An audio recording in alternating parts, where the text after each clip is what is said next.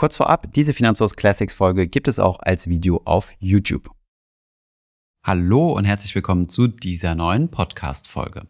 In der heutigen Folge geht es mal um das Thema Immobilien. Und zwar nicht um die Frage kaufen oder mieten, also nicht um die eigene Immobilie, sondern um die Idee, eine Immobilie oder eine Wohnung zu kaufen, um diese dann zu vermieten und Mieteinnahmen zu erzielen.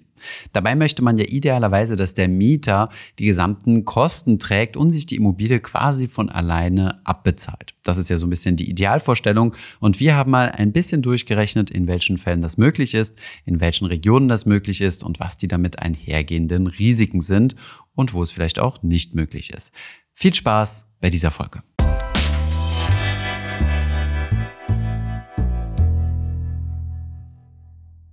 Im heutigen Video sprechen wir mal über ein Modell, über das man online viel lesen kann und das auch in verschiedenen Freundeskreisen gerne diskutiert wird, nämlich der Idee, eine Wohnung zu kaufen, diese Kredit zu finanzieren und diese dann zu vermieten. Wenn die Mieteinnahmen auf einem entsprechenden Niveau sind und die Kreditraten nicht zu hoch, dann kann sich das die Waage halten und unser Mieter bezahlt uns sozusagen unsere Wohnung oder unsere Immobilie ab. Ein Vorteil von diesem Modell, was auch häufig als Cashflow-Modell bezeichnet wird, ist, dass man nicht monatlich aus eigener Tasche sonderlich viel zum Immobilienprojekt beisteuern muss. Denn die Mieten und die Kreditraten halten sich die Waage. Idealerweise, und mit diesen Faktoren haben wir gleich auch nochmal detaillierter gerechnet, trägt die Miete sogar noch mehr als die Kreditrate, beispielsweise die Nebenkosten und eine Instandhaltungsrücklage. Wie gesagt, dazu aber gleich mehr.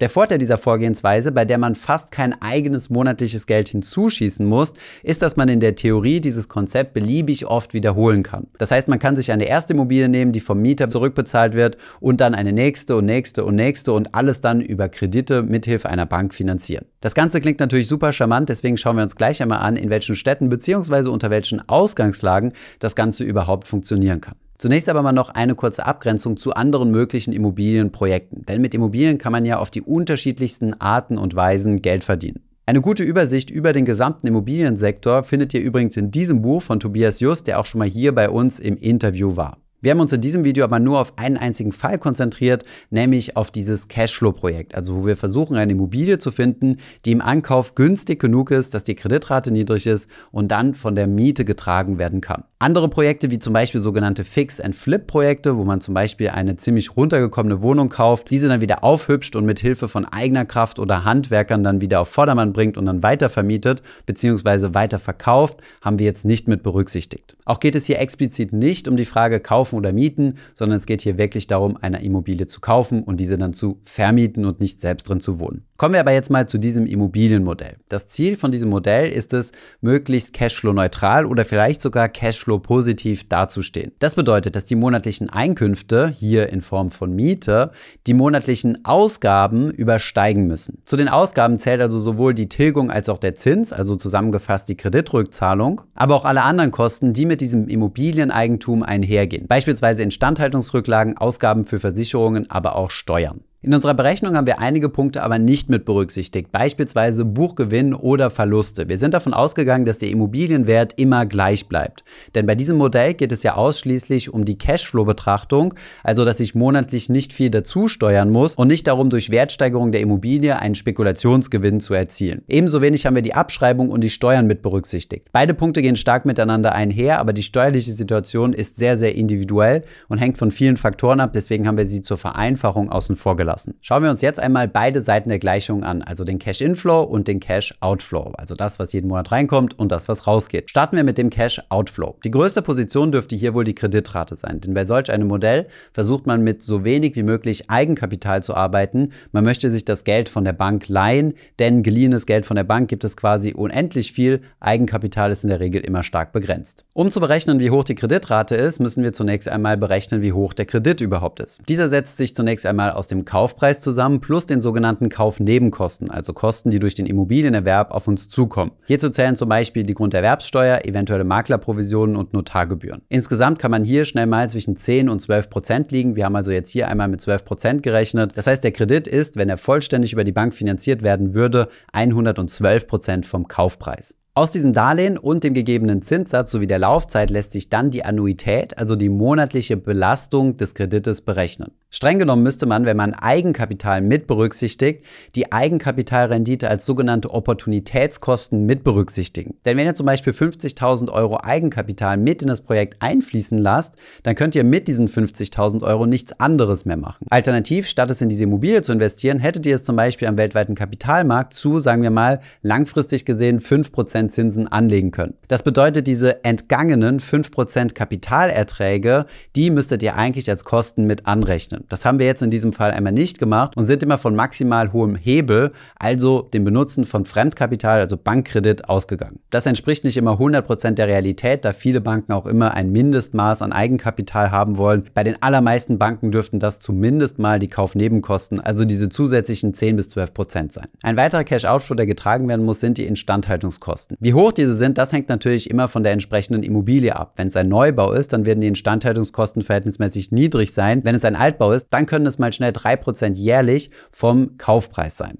Wir haben jetzt einmal mit einem größeren Durchschnittswert gerechnet, nämlich 1,5 Prozent vom Kaufpreis. Diese Instandhaltungskosten fallen natürlich nicht jedes Jahr an, ihr solltet sie aber trotzdem auf die Seite legen, denn irgendwann fallen mal größere Reparaturen oder größere Investitionen an und dann müsst ihr das Geld natürlich parat haben. Deswegen ist das ein Durchschnittswert über die gesamte Haltedauer des Immobilienprojektes. Wenn ihr eine Wohnung kauft, gibt es die sogenannte WEG-Umlage, Wohneigentümergemeinschaft. Hier ist dann eine Instandhaltungsrücklage automatisch mit beinhaltet. Nichtsdestotrotz solltet ihr zusätzliche Rücklagen selbst bilden, denn es gibt immer mal wieder Phasen, wo diese Rücklage nicht reicht und dann kann es zu einer Sonderumlage kommen. Dann werdet ihr also von der Hauseigentümergemeinschaft dazu aufgefordert, nochmal zusätzlich Geld zur Verfügung zu stellen für größere Projekte, wie zum Beispiel Renovierung des Dachs oder der Fassade. Dann gibt es noch weitere Kosten, die sind eher individueller Natur. Das sind zum Beispiel Versicherungen. Ihr könnt zum Beispiel eine Vermieterrechtsschutzversicherung abschließen, wenn ihr einen Rechtsschutz haben möchtet, oder eine sogenannte Mietausfallversicherung. Diese Mietausfallversicherung würde dann zum Tragen kommen, wenn ihr zum Beispiel Mietnomaden habt,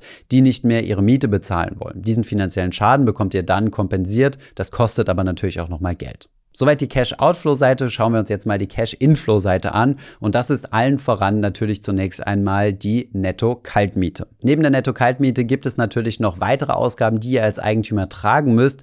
Die gebt ihr aber an euren Mieter weiter. Also beispielsweise Kosten für Wasser, Müllabfuhr, Hausmeisterservice und so weiter. Deswegen ist zum Rechnen für euch nur die Netto-Miete interessant. Diese Netto-Miete wird aber um einen Faktor reduziert, nämlich um die Steuer. Wenn ihr Mieteinnahmen habt, müsst ihr die auch versteuern. Nichtsdestotrotz könnt ihr diese Steuer aber mindern, indem ihr nämlich eure Kosten gegenrechnet. Das sind zum Beispiel Kosten wie Zinsen oder die Abschreibung eurer Immobilie. Ihr könnt eure Immobilie über mehrere Jahre hinweg abschreiben. Das drückt eure Steuer. Dann gibt es noch einen Punkt, der sich negativ auf unsere Mieteinnahmen auswirkt, der diese also reduziert. Das ist das sogenannte Mietausfallwagnis. Im Grunde berücksichtigen wir hiermit einfach nur das Risiko, dass ein Mieter seine Miete nicht bezahlt oder dass wir einfach einen Leerstand haben. Die Leerstandsquote hängt natürlich immer von der entsprechenden Region ab. Es gibt Regionen, da sind die Leerstände deutlich höher oder hier wie bei uns im Ballungszentrum Berlin deutlich geringer. Da müssen Menschen Schlange stehen, um eine Wohnung zu besichtigen und sich dort zu bewerben. Dementsprechend ist hier auch das Mietausfallwagnis geringer. Wir haben dieses Wagnis jetzt einmal mit 2,5 Prozent der Netto-Mieteinnahmen berücksichtigt. Das ist jetzt einfach mal ein angenommener Durchschnittswert Wert über verschiedene Regionen hinweg. Jetzt, wo wir die Faktoren kennen, müssen wir uns die Frage beantworten, wie hoch darf denn der Kaufpreis maximal sein, damit dieses Modell sich auch tatsächlich trägt. Wenn man ein bisschen im Internet schaut, findet man schnell die Formel, dass der Kaufpreis nicht größer als 30 Netto-Jahresmieten sein darf. Sollte die Immobilie günstiger sein als das, könnte die Finanzierung vollständig durch den Mieter getragen werden. Wir rechnen das einmal nach. Wir haben uns einmal eine Immobilie herausgesucht, die netto monatlich 903 Euro kostet. Wenn wir also jetzt den maximalen Kaufpreis herausfinden möchten, dann multiplizieren wir diesen Wert mit 12, um auf die Jahresnettomiete zu kommen, und mal 30 mit dieser Faustformel. Damit kommen wir auf 325.000 Euro. Auf diese 325.000 Euro müssen wir dann noch die Kaufnebenkosten, also diese 12% obendrauf rechnen. Diesen Betrag von dann etwas mehr als 364.000 Euro finanzieren wir zu 100%, also ohne Einsatz von Eigenkapital. Und den Zins, den wir hier einmal angenommen haben, sind 3,6%. Das ist zugegebenermaßen derzeit sogar ein ziemlich guter Zins. Um auszurechnen, wie viel uns dieser Kredit jeden Monat kostet, haben wir einmal angenommen, dass die Kreditlaufzeit 30 Jahre ist. Also der gesamte Kredit wird innerhalb von 30 Jahren zurückbezahlt. Das passiert mit einem sogenannten sogenannten Annuitätendarlehen, also da, wo die Rate jeden Monat gleich bleibt. Und wir kommen somit auf eine jährliche Rate von 20.000 Euro. Machen wir hier schon mal einen kleinen Cashflow-Check. Hält sich dieses Projekt denn wirklich die Waage und wird nur von den Mieteinnahmen getragen? Wir haben auf der einen Seite etwas mehr als 10.000 Euro netto Jahresmieteinnahmen die 903 Euro mal 12. Diese Netto-Mieteinnahmen reduzieren wir dann nochmal um die 2,5% Mietausfallwagnis und ziehen hiervon die jährliche Annuität von knapp 20.000 Euro wieder ab. Außerdem müssen wir auch noch die Instandhaltungskosten von 1,5% des Kaufpreises abziehen und dann sehen wir auch schon relativ klar, dass dieses Projekt sich nicht alleine trägt, sondern einen negativen Cashflow von 14.300 Euro erzeugt. Das bedeutet, wir müssten, wenn wir diese Immobilie wirklich kaufen und zur angegebenen Miete vermieten, Mieten nochmal ca. 14.000 Euro im Jahr selbst obendrauf zahlen. Dementsprechend können wir also festhalten, die Formel der 30 Netto-Jahresmieten als maximaler Kaufpreis funktioniert also schlichtweg nicht. An unserer Rechnung könnte man zwar an verschiedenen Stellen etwas schrauben, beispielsweise die Instandhaltungskosten runter oder die Kreditlaufzeit verlängern, beispielsweise von 30 Jahre auf 40 Jahre, aber auch in solchen optimistischeren Fällen rechnet sich das Ganze nicht. Wir wären dann immer noch bei minus 11.000 Euro Cashflow aufs Jahr gesehen.